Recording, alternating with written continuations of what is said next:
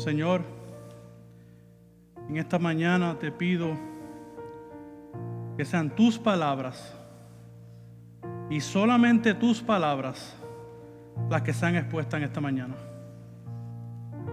Has oído sordo, Señor, donde tu palabra no es expuesta fielmente. Y abre los oídos, Señor, donde tu palabra, Señor, es llevada con eficacia por medio de tu Espíritu Santo. Señor, te pido que me ayudes esta mañana, que tú puedas predicar un mejor sermón que yo, que sea de edificación a tu pueblo. Gracias, Señor, te damos en esta mañana. Amén. Y amén. Buenos días. Se puede sentar un momento. Para los que no me conocen, eh, mi nombre es Héctor Candelaria y soy uno de los cinco pastores de esta iglesia. Para algunos puede ser que sea una machina repitiéndose todos los domingos, pero cuando hay gente nueva, pues es necesario que sepan quién está en el púlpito. Y diciendo eso también, este, también soy consciente de que llevo algunos meses que no he tenido la oportunidad de estar acá arriba, pues poner la palabra, porque estaba de paternidad. Eh, eh, con nuestra nueva hija Abigail y con mi esposa, pues ahí en ese proceso nuevo. So que a todos ustedes que han estado orando por Abigail y por mí y mi esposa, para que el Señor nos dé paciencia, nos dé sabiduría en criar a Abigail, gracias, gracias en esta mañana por, por eso. So que sin más preámbulo, yo voy a pedir por favor que en su Biblia vaya a los Hechos de los Apóstoles, el capítulo 6. Hoy tengo el privilegio de estar exponiendo este pasaje y lo hago con temor y temblor, so que el Señor tenga misericordia de mí. Cuando lo tenga, por favor, puede decir amén. Y como es la palabra de Dios, inerrante e infalible, yo voy a pedir que usted se ponga de pie para hacer lectura de la misma. Vamos a estar leyendo los versículos del 1 al 7, capítulo 6 de Hechos, versículos del 1 al 7. Acompáñenme en la lectura. Por aquellos días, al multiplicarse el número de los discípulos, surgió una queja de parte de los judíos helenistas en contra de los judíos nativos, porque sus viudas eran desatendidas en la distribución diaria de los alimentos. Entonces los doce convocaron a la congregación de los discípulos y le dijeron, no es conveniente que nosotros descuidemos la palabra de Dios para servir mesas. Por tanto, hermanos, escoged de entre vosotros siete hombres de buena reputación, llenos del Espíritu Santo y de sabiduría, a quienes podamos encargar esta tarea. Y nosotros nos entregaremos a la oración y al ministerio de la palabra. La propuesta tuvo la aprobación de toda la congregación y escogieron a Esteban, un hombre lleno de fe y del Espíritu Santo, y a Felipe, a Procoro, a Nicanor, a Timón, a Parmenas y a Nicolás, un prosélito de Antioquía, a los cuales presentaron ante los apóstoles. Y después de orar, pusieron sus manos sobre ellos. Y la palabra de Dios crecía y el número de los discípulos se multiplicaba en gran manera en Jerusalén y muchos de los sacerdotes obedecían a la fe. El Señor sea bendito en esta mañana. Puede sentarse. Le puedo dar un consejo, si quiere eh, algunos nombres de niños, ahí tiene por lo menos siete nombres que puede elegir para que le ponga cuando tenga su futuro niño. Yo sé que yo no voy a escoger ninguno de ellos. la semana pasada tuvimos la dicha y la, y la bendición, para decirlo de esa manera, de tener al pastor Jesús Villa, o como cariñosamente le decimos Suso, predicándonos eh, sobre la carta de Efesios. Y yo para mí que fuimos muy edificados en esta exposición del pastor. Eh, pero hace dos semanas atrás, el pastor César Guzmán, uno de los pastores de esta iglesia, predicó en Hechos 5 del 17 al 42. En esta porción del pasaje que el pastor expuso, pudimos ver que en medio de este sufrimiento que los apóstoles se encontraban, el Evangelio seguía avanzando, el Evangelio seguía expandiéndose. Lo que pasó allí fue que los apóstoles fueron traídos ante el consejo, ¿verdad? Los líderes del templo en Jerusalén, para advertirles a ellos que dejaran de predicar desde Jesús. Gracioso parece que era para ellos, porque Pedro en el versículo 29 del capítulo 5 le dijo a ellos, debemos de obedecer a Dios antes que a los hombres. Lo que al verse finalizada esta intervención, que los dejaron ir, verse finalizado esto que había pasado, los apóstoles se fueron regocijados, porque ellos se contaron dignos de enfrentar este, esta persecución y, sufrimiento por causa del nombre que es sobre todo nombre, el nombre de Jesús. Y a pesar de eso, a pesar del sufrimiento, ¿qué pasaba? la iglesia seguía creciendo. Ahora en el capítulo 6, versículos del 1 al 7, nos encontramos con una situación completamente diferente pero que yo creo que tiene la intención también de hacer daño a la iglesia. El problema que se estaba desarrollando allí podía ser de impedimento del avance del Evangelio y el compañerismo entre los hermanos. Es por esto que veremos en la palabra que Dios nos ha dejado la forma en que su iglesia ha de estructurarse. Y cuando hablo de estructurarse me refiero a que Dios nos ha dejado las herramientas para que su iglesia sea organizada de la manera que Él quiere. La iglesia no es un lugar donde yo vengo a poner mis criterios, mis pensamientos. No es un mall al que yo entro y salgo y consumo de la forma que yo quiera. No es un parque donde gritamos, saltamos, hacemos lo que queramos. La iglesia es compuesta por los creyentes que son salvos por la sangre de Cristo en la cual tenemos esta comunión en el Evangelio. Y esta iglesia, refiriéndome a la iglesia global, y obviamente específicamente también Ciudad de Dios, necesita ser organizada porque Dios es un Dios ordenado. Dios es un Dios organizado en sus pensamientos, en sus planes, en todo lo que ha acontecido. E imagínense si los negocios seculares necesitan estructura y organización, que mucho más la iglesia, que es la casa del Dios viviente. Y es por lo que firmemente creo que Lucas, de todos los temas que vemos en Hechos, él nos quiere presentar en esta porción la importancia de que la iglesia esté organizada. Ese es mi tema en esta mañana, organizando la iglesia. Entonces aquí un, buen relato, parece siete versículos, parecen cortos, pero yo le pido que me tenga paciencia, que voy a llegar al punto que yo quiero que ustedes puedan entender en esta mañana. Vamos a encontrar el problema que estaba ocurriendo en la iglesia en Jerusalén en los primeros dos versículos. Y los leo simplemente para refrescar la memoria, para entrar en nuestro relato. Por aquellos días, al multiplicarse el número de los discípulos, surgió una queja de parte de los judíos helenistas en contra de los judíos nativos, porque sus viudas eran desatendidas en la distribución diaria de los alimentos. Entonces los doce convocaron a la congregación de los discípulos y dijeron, no es conveniente que nosotros descuidemos la palabra de Dios para servir mesas. Es interesante porque aún vemos la iglesia de Jesucristo cuando comenzó en Jerusalén, aún esa iglesia tenía defectos. Aún esa iglesia no era perfecta. Dios estaba haciendo grandes cosas con ellos. Estaba haciendo milagros y sanidades. Los, creyentes eran convertidos en masas. Miles venían en arrepentimiento. Y ciertamente había algo especial después de Pentecostés.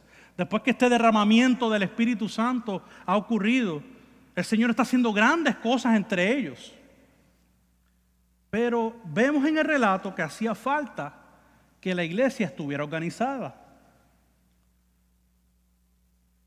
El último número de creyentes en la iglesia que fueron añadidos, que tenemos récord en, la Biblia, se encuentra en el capítulo 4, versículo 4, donde se dice que habían cinco mil personas en la iglesia. Cinco mil personas que se habían añadido a este número. Y déjeme decirle algo, este número era sin considerar las mujeres y los niños, porque los censos de Israel no se contaban los niños ni las mujeres. So que los académicos estiman que esta iglesia en Jerusalén tenía aproximadamente unas 20 mil personas. Esto es una mega iglesia. Y eso es bajita la mano porque después se nos dice que, que, siguieron otras conversiones, siguieron añadiendo números. Lo que pasa es que no tenemos la cifra exacta. Pero ustedes imagínense 12 apóstoles atendiendo a 20 mil personas. Yo no sé cuánto era el Choliseo, pero, uno de estos coliseos, pero imagínense un coliseo esto lleno de gente. Un número impresionante. Entonces en relato vemos que Lucas nos dice que en medio de este crecimiento ocurrió una queja, la gran queja. Y tenga en cuenta que fue una queja, y le voy a explicar. En el griego podemos ver la intención más real de esta palabra de lo que ocurrió. La palabra gonguismos significa murmurar. Murmurar. Queriendo decir que que fueron las murmuraciones que llegaron hasta los oídos de los apóstoles. Aparentemente las viudas helenistas eran desatendidas en la distribución diaria de los alimentos. ¿Qué, significa esto de judíos helenistas? Déjame explicarle. Estos eran judíos que crecieron en la cultura griega. Eran, eran personas que estaban en la diáspora. Es como decirlo, ¿verdad? Los boricos, los puertorriqueños que nacen en Estados Unidos o se van de pequeños es básicamente diciendo algo similar. Eran judíos, pero habían nacido o se habían criado en otros sitios. Estos judíos habían venido de diferentes países y regiones por causa de la fiesta de Pentecostés. El Espíritu Santo al descender de la manera que hizo, por medio de la proclamación del Evangelio, muchos de estos judíos helenistas se quedaron en Israel. Ellos querían ser parte de lo que Dios estaba haciendo entre ellos no volvieron a sus casas. Y entre ellos se encontraban algunas viudas. Tenga en cuenta que el cuidado de las viudas era parte de la sociedad de Israel, era, era, eh, era parte de su cultura cuidar de las viudas, porque las viudas no podían trabajar. Entonces necesitaban cuidar de ellas. Además de que en el Nuevo Testamento Pablo hace la iglesia responsable también de las viudas en 1 Timoteo 5.3. O sea, que esto no es un asunto arbitrario, esto no es un asunto, hay un, problema, un problemita, era un problema serio. Había que atender a estas mujeres. Conllevaba un asunto de, administrar los bienes que los apóstoles tenían.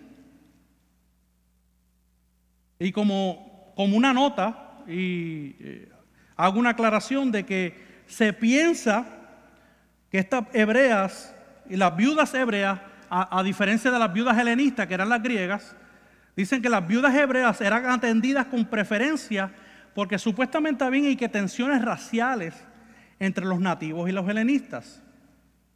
El Talmud, que es un escrito bien famoso en Israel, que no es bíblico, pero es parte de la tradición judía, dice que supuestamente los fariseos veían a los helenistas como ciudadanos de segunda clase o sea, veían a estos judíos helenistas como inferiores.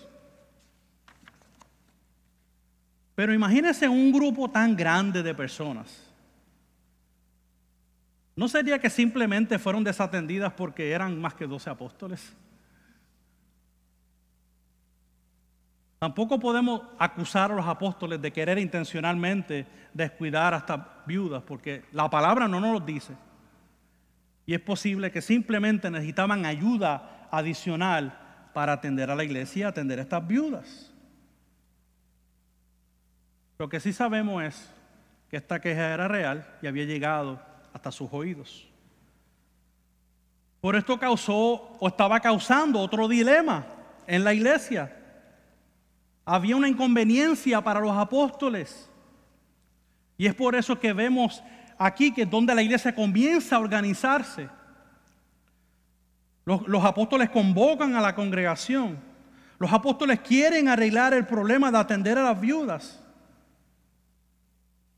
El problema es que mientras esto estaba ocurriendo, ellos tenían que abandonar el tiempo en la palabra y la oración. Queriendo decir que el problema principal estaba produciendo otro problema adicional. Las viudas eran desatendidas, pero los apóstoles dejaban su tiempo de oración y su tiempo en la palabra. Déjame decirle, en esa época no tenían el Nuevo Testamento. Cuando hablamos de la palabra, tenían el Torah y tenían el Antiguo Testamento. Y muchas de estas revelaciones que ellos estaban entendiendo por lo que Cristo les, había dicho por tres años y medio. No había unos escritos que ellos podían ir a decir, wow, lo, que, me dijo Jesús, todo eso casi estaba aquí en el cerebro de ellos. Ellos tenían que recordar las palabras de Jesús. Ellos tenían que recordar lo que Jesús había dicho de los profetas, de los salmos. Yo me imagino que no sería un asunto fácil para ellos. Era imposible que 12 hombres pudieran cuidar a tanta gente. Algo se iba a afectar. Ellos, los apóstoles enseñaban en el templo, evangelizaban, servían las mesas. Estaban hasta el tope, estaban hasta aquí de trabajo que tenían que hacer. Por eso vemos que si por medio del sufrimiento el diablo no puede tumbar la iglesia, no puede derribar la iglesia, tratará de hacerlo desde adentro. Y eso era bien peligroso. Y por eso es que este relato es tan importante. No podemos ver esto como simplemente ah, escogieron unos siete diáconos y esto, esta historia no tiene más validez. Era un asunto que podía dividir la iglesia. Si no hubiese llegado una resolución, podía destruir la iglesia de Jesucristo. Por en la gracia y en la sabiduría que Dios le dio a estos apóstoles, los apóstoles llegaron a una propuesta que la iglesia podía escuchar, que la iglesia podía atender. Y la propuesta la vemos en los versículos 3 al 4. Vaya al pasaje conmigo. Versículo 3. Por tanto, hermanos, escoged de entre vosotros siete hombres de buena reputación, llenos del Espíritu Santo y de sabiduría, a quienes podamos encargar a esta tarea. Y nosotros nos entregaremos a la oración y al ministerio de la palabra. Aquí vemos la, primera asamblea extraordinaria de la iglesia de Jerusalén. Podemos ver que los apóstoles traen esta propuesta ante ellos. Seleccionan o, ¿verdad? Escogen a estos diáconos, a estos siete hombres. Y déjeme decirle que aunque el pasaje no le llama a diáconos, pero vemos que son llamados a servir las mesas. Y la palabra diácono significa siervo o servicio. Y claro, luego en las cartas de Pablo vemos un poco más sobre las cualificaciones y él habla ya y usa el término de diácono o diaconía en las cartas de Pablo a Timoteo. Existe todo un debate sobre estos siete hombres. De que ellos no eran los primeros diáconos en la iglesia, porque después vemos que algunos de estos hombres están fungiendo en otros ministerios, como Esteban, como Felipe, que vemos que son evangelistas poderosos en la palabra y grandes cosas ocurren e, con ellos. Y como tampoco la palabra diácono se utiliza en este contexto en hechos, muchos dicen pues no eran diáconos. Pero el hecho que ellos hayan servido por un periodo corto de tiempo no descarta que su rol en la iglesia era un rol de servicio. Y eso es lo que significa ser un diácono. Eso es lo que significa ser un diácono. que por, yo no entro mucho en el debate porque aunque la palabra no está, la función o el ejercicio de la misma, yo la puedo ver. Yo la puedo ver. Entonces la propuesta de los apóstoles incluye que la iglesia escoge entre ellos los siete hombres que puedan hacer este trabajo de servir las mesas y que las viudas queden atendidas correctamente. Y déjeme decirles, hermanos, que el trabajo de servir las mesas no era un trabajo de menos importancia. Era un trabajo muy importante. Es por lo cual este asunto necesita o necesitaba resolverse. Solo que los apóstoles no podían hacerlo. Los apóstoles tampoco le dijeron pongan a cualquiera a servir. Quizás algunos de alguna manera piensan que el, diaconado lo puede ejercer cualquiera. Por aquí vemos unos requisitos importantes. Ellos quieren que estos hombres estén llenos del Espíritu Santo y de sabiduría. Esto no se trata de coger cualquiera al azar. Hermanos, Dios quiere que tomemos en serio cada aspecto del ministerio. Cada aspecto que conlleva la iglesia es de ser tomado con seriedad y compromiso. Si la iglesia ha de ser un ejemplo en la sociedad, deben de ser hombres que puedan dar ejemplos del Salvador. Usted me preguntará, pero pastor, ¿por qué tanta exigencia para servir comida? Si no supiéramos que cada aspecto en la iglesia tiene un propósito. Y si nosotros supiera que, que Dios es un Dios ordenado, un Dios exigente, sí, Él es un Dios exigente, porque Él es perfecto y demanda perfección. Y porque por medio de la iglesia Dios refleja su carácter. Por eso que tenemos que hacer las cosas ordenadamente. ¿Cómo podrá la iglesia cumplir su propósito en la tierra si no tiene orden y no sabe a qué rumbo va a seguir? Una iglesia desordenada pierde su propósito porque no tiene dirección y no puede seguir el avance del Evangelio. Y es a mi entender que Lucas, nos muestra que si este problema no se resolvía, podía afectar el crecimiento de la iglesia. Podía eh, perder el efecto que ellos tenían en la comunidad, donde, donde vemos en capítulos anteriores que la, la comunidad se asombraba de las cosas que ocurrían allí. Y ahora de alguna forma el enemigo quería destruir la iglesia, simplemente por un problema que había, un malentendido. Ustedes ven cómo esto puede afectar el avance del Evangelio. Y ahora voy al versículo 3, donde, donde Lucas nos habla de los requerimientos de estos diáconos. ¿Qué significa que tenían que ser llenos del Espíritu Santo? Bueno, sabemos que cada creyente, cada persona que viene por medio de la fe, es regenerado por el Espíritu Santo. Esa obra no es aparte del Espíritu, porque esa es la obra que hace el Espíritu. Entonces, ¿qué significa? ¿O qué significaba que esos hombres tenían que ser llenos del Espíritu Santo? Pastor John MacArthur nos dice que ellos debían de estar sujetos al control del Espíritu en, en todos los aspectos de su vida. Básicamente ellos tenían que tener los frutos del Espíritu en su vida, demostrando ser personas ordenadas, íntegras, fieles ante el Señor, gente piadosa delante del Señor, y que la iglesia pudiera reconocer eso.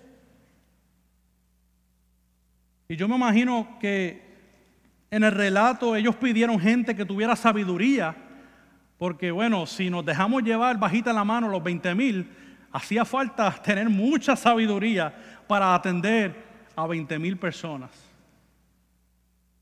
Hacía falta mucha sabiduría. Porque los apóstoles tenían una responsabilidad con la iglesia en la palabra y en la oración y eso lo veremos en el versículo 4. Por eso es que es necesario que entendamos la función principal de los apóstoles en esta historia que estamos viendo en la palabra. Los apóstoles estaban llevando la gran comisión y necesitaban obedecer este mandato. Y mientras ellos nutrían la iglesia con, con, la palabra y con el alimento espiritual, ellos necesitaban otros que alimentaran físicamente a la iglesia también. Es difícil escuchar la palabra con el estómago vacío, ¿verdad? Como que uno... Y bueno, atiende a esta gente porque si le vamos a predicar, necesitan tener el mofonguito con camarones al ajillo ahí, porque si no, este, si no, después imagínate, después no van a atender lo que vamos a decir. O sea, había que atender a la gente, esa era su obra. So que hoy en día, aunque no hay más apóstoles, sabemos que el ministerio de la palabra y la oración recae sobre sus pastores. Acuerde que estamos viendo los inicios de la organización en la iglesia. En las cartas de Pablo podemos ver que el ministerio de la predicación y la enseñanza es de los pastores. Las ovejas son responsabilidad de los pastores. Y los pastores deben de hacer otras cosas que no son solo predicar y orar, pero es necesario tener más servidores que ayuden en la obra del ministerio. Yo no estoy hablando aquí que los pastores de esta iglesia simplemente van a orar y solamente van a estudiar la palabra. Porque hay una ala que dice que no podemos hacer más nada porque entonces cuando vayamos al púlpito estamos, yo no sé qué tipo de pastorado es ese, pero déjeme no entrar ahí para, no meterme en problemas. No voy a entrar ahí porque me da piquiña. Pero ciertamente, hermano, hemos visto este problema. Hemos visto la propuesta que los apóstolos traen de estos siete hombres. Y ahora vamos a ver la resolución a este problema. Eso lo vamos a ver en los versículos 5 al 7 y déjeme leerlo para recapitular lo que estamos trayendo. La propuesta tuvo la aprobación de toda la congregación y escogieron a Esteban, un hombre lleno de fe y del Espíritu Santo. Aquí ven los nombres de los, futuros hijos suyos. Y a Felipe y a Procoro y a Nicanor a Timón, a Parmenas y a Nicolás, un prosélito de Antioquía, los cuales presentaron ante los apóstoles y después de orar pusieron sus manos sobre ellos. Y la palabra de Dios crecía y el número de los discípulos se multiplicaba en gran manera en Jerusalén y muchos de los sacerdotes obedecían la fe. Esto trae mucho ánimo, estas palabras. Esta propuesta tuvo la aprobación de la congregación en Jerusalén. Presentan a estos siete hombres. Y fíjese lo interesante de estos siete hombres. Estos siete hombres tenían nombres griegos. Y es interesante porque podemos ver que la mayoría que había en la iglesia hablaban arameo, hablaban el, el idioma nativo y la minoría hablaba griego. Por lo tanto, las viudas helenistas hablaban griego. Y estos siete hombres hablan griego. Es como que ellos están diciendo, queremos resolver esta situación. Queremos que ustedes atiendan a estas mujeres que están siendo desatendidas. Vamos a coger entre los mismos suyos para que podamos resolver esta situación. Esto trajo unidad a la iglesia. Trajo unidad a la iglesia. Y es interesante porque por lo menos de estos hombres que fueron escogidos, nos resalta el texto que Esteban era lleno de fe y del Espíritu. Y en el próximo capítulo, eh, capítulo 7, vamos a ver la vida de Esteban. Vamos a ver qué fue lo que pasó con Esteban. Esteban fue martirizado por causa del Evangelio, fue apedreado. Hombres que fueron usados grandemente y Felipe, por medio del evangelismo, la proclamación del Evangelio fue usado grandemente. Porque yo no sé si los apóstoles los conocían bien, pero vemos un testimonio que ellos están conllevando. So que cuando la iglesia trae, ¿verdad? Estos siete hombres, los apóstoles dicen, estos son los que son. Hubo un consenso entre los apóstoles y la congregación. Y esta es la primera vez que podemos ver en el Nuevo Testamento donde se ve la imposición de las manos, ya que la imposición de las manos significa la identificación y la aprobación de la iglesia para este ministerio. Era muy común la imposición de las manos en el tiempo de Israel. Moisés lo hizo con Josué y algunos de los profetas lo hicieron. Era una costumbre, era una tradición de Israel imponer las manos como decir, aprobamos, Señor, envíalos con la bendición que necesitan.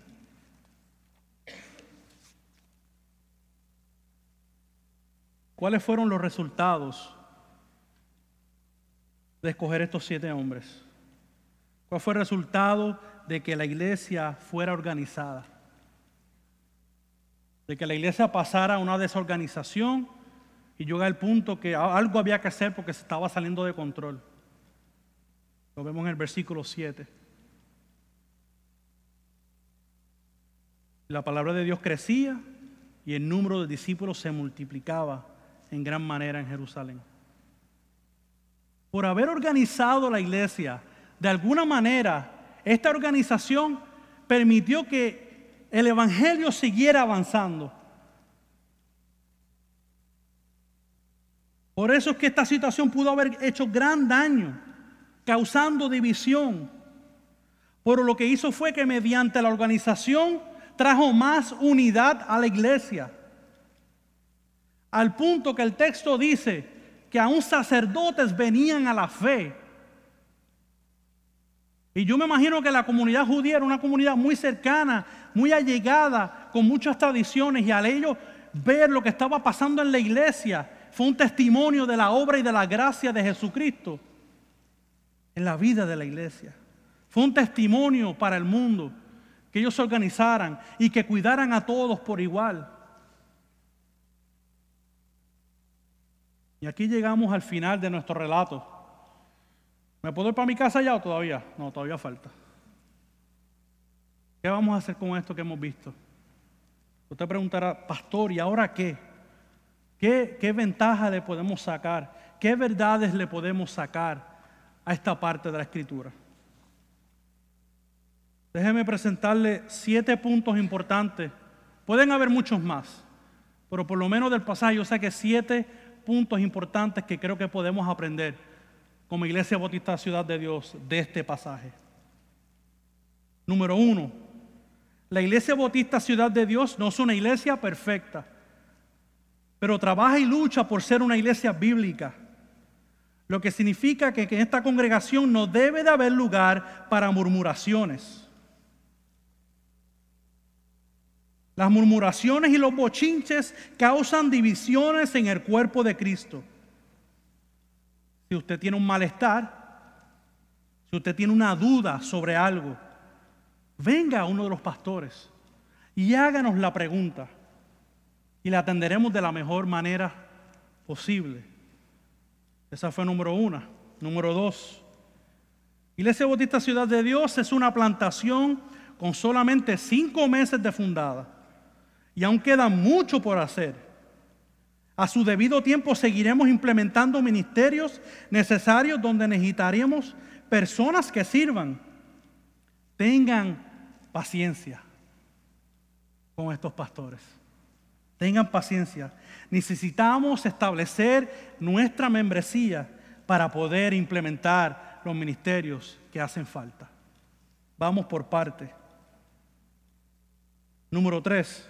Eh, voy, bien porque los veo como hinchos o soy yo que estoy hincho. Yo como que lo, no sé, los veo nerviosos. Está, todo ok, ok, vamos a seguir. Número tres. Los pastores de esta iglesia, como ustedes bien saben, no son apóstoles.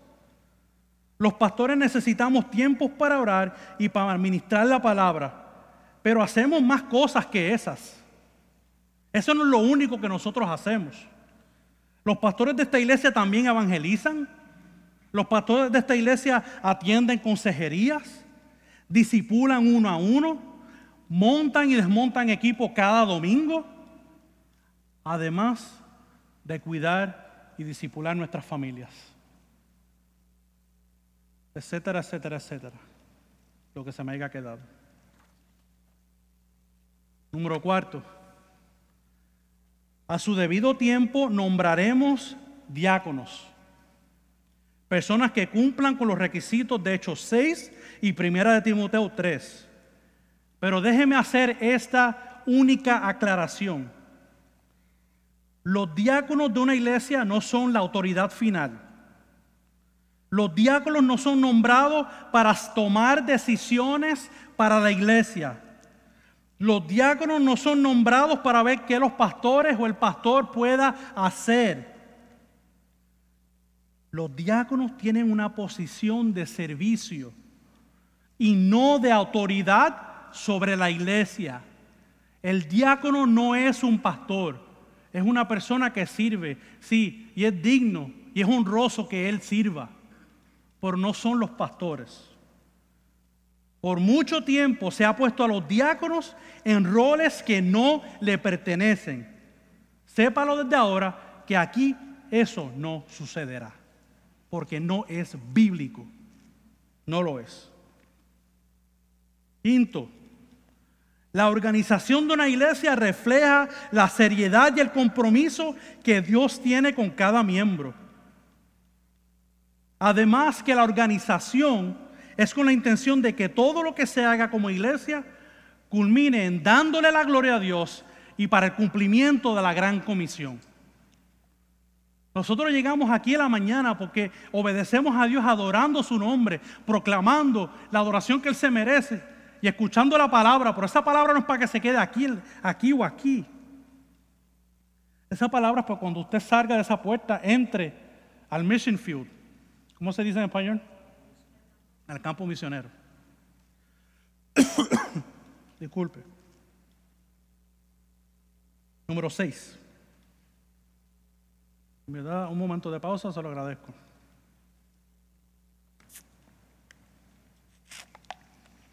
En la Iglesia Bautista Ciudad de Dios, nuestro modelo de iglesia, escúchelo bien, y lo quiere escribir, escríbalo, es liderado por pastores con gobierno congregacional. Se lo voy a decir otra vez. Liderado por pastores con gobierno congregacional. ¿Con qué se come esto? Esto quiere decir que cuando tengamos nuestros miembros, cada uno será responsable el uno con el otro. Tendremos reuniones donde se tomarán decisiones a la par con los pastores, teniendo en cuenta que los pastores somos los que somos responsables por las ovejas. Y una parte que le quise añadir a estas seis. Esto no quiere decir que se tomarán decisiones de qué color de silla vamos a comprar o qué, qué color vamos a pintar las paredes. Esas no son las decisiones que se tomarán entre la congregación. Aquí las decisiones no si voy a poner un clavo allí o si lo voy a poner acá o si fulano se sentó aquí se debe sentar allá. Eso no son decisiones de la iglesia. Las cosas de real importancia donde la iglesia vendrá junta, donde habrá una asamblea. Se trata sobre la membresía de nuevas, nuevas personas, los casos de disciplina eclesiástica, elección de diáconos, elección de futuros ancianos y enviar plantadores a la mies y posiblemente entre otras cosas. Cosas que tengan el peso bíblico que la congregación debe de escuchar y evaluar. Número 7, que es mi último, última aplicación. De igual manera, no hace falta nombrar a alguien de diácono para que sirva. Aquí tenemos personas que los domingos vienen y no tienen ningún tipo de posición. No son diáconos, pero son gente que sirven desde la abundancia de su corazón. Son gente que quieren ser útiles en la iglesia. Esto quiere decir que no hace falta una posición de diácono para que nosotros podamos servir. Sí, ciertamente hay un oficio de diácono, pero la iglesia completa es una iglesia que debe de servir. Ya concluyendo, hermanos. Tenemos el mejor ejemplo de servicio. El mejor ejemplo de servicio que alguien pueda dar es el de nuestro Señor Jesucristo que vino a servir y no a ser servido. Sé bien que este no es un mensaje evangelístico, pero como el centro de las escrituras es Cristo, no es muy difícil ver que el propósito de la iglesia en Jerusalén era hacer discípulos. Ese es el hace tiempo que no predico, tranquilo. Tenemos el mejor ejemplo en la persona de Cristo. Y de la misma manera, ciudad de Dios, todo lo que hace aquí en sus servicios dominicales, en sus cultos, en sus estudios bíblicos allá afuera, y en el evangelismo que hacemos semana tras semana, es para que Cristo sea conocido. Para que Cristo sea conocido. So que si usted lleva un día visitándonos, y hoy es su primer día, o usted lleva tres meses, o lleva desde el primer día que vino al primer servicio de este culto, de, este, de esta iglesia, yo espero que usted se haya dado cuenta de que nuestro centro es Jesucristo y solo Jesucristo.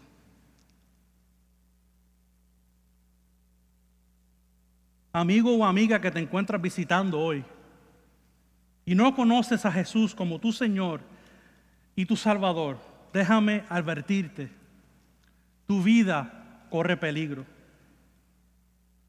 Pues no sabes qué te pasará el día de mañana.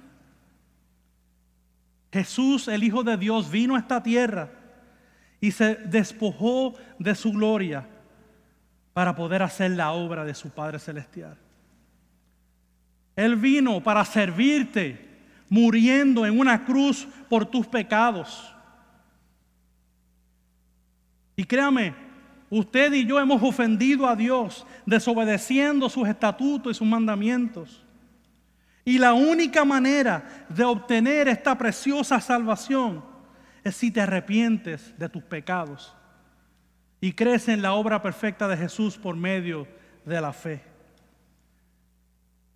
Creyendo que Él vivió una vida perfecta, creyendo que Él murió por pecadores, que Él resucitó y así mismo resucitaremos con Él y que Él ascendió a su trono y hoy reina por siempre.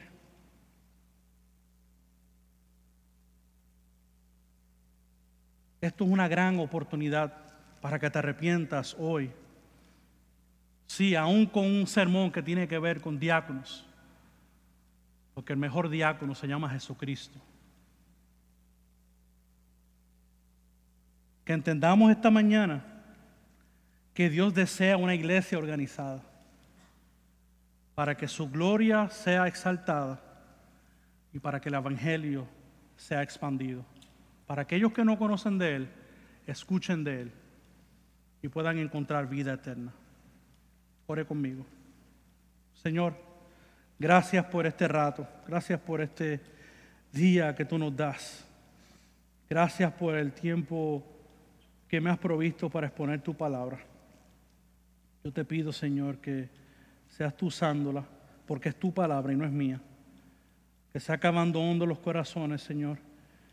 Que entendamos, Señor, que nosotros, Señor, debemos de imitarte a ti en todo y tú te despojaste sirviéndonos, Señor, no para nuestra gloria, pero para la tuya, pero para nuestro beneficio, para que por medio de la fe pudiésemos encontrar salvación, que de lo contrario estuviésemos divagando, perdidos en nuestro pecado y nuestros delitos, Señor. Gracias, Señor. Y yo te pido que hagas tu obra en esta mañana con, con quien falte de hacerla, Señor. Sabemos que tú trabajas de diferentes maneras con diferentes personas. Que sepan que estamos aquí para servirle, para que tú seas glorificado. En el nombre de Jesús oramos en esta mañana.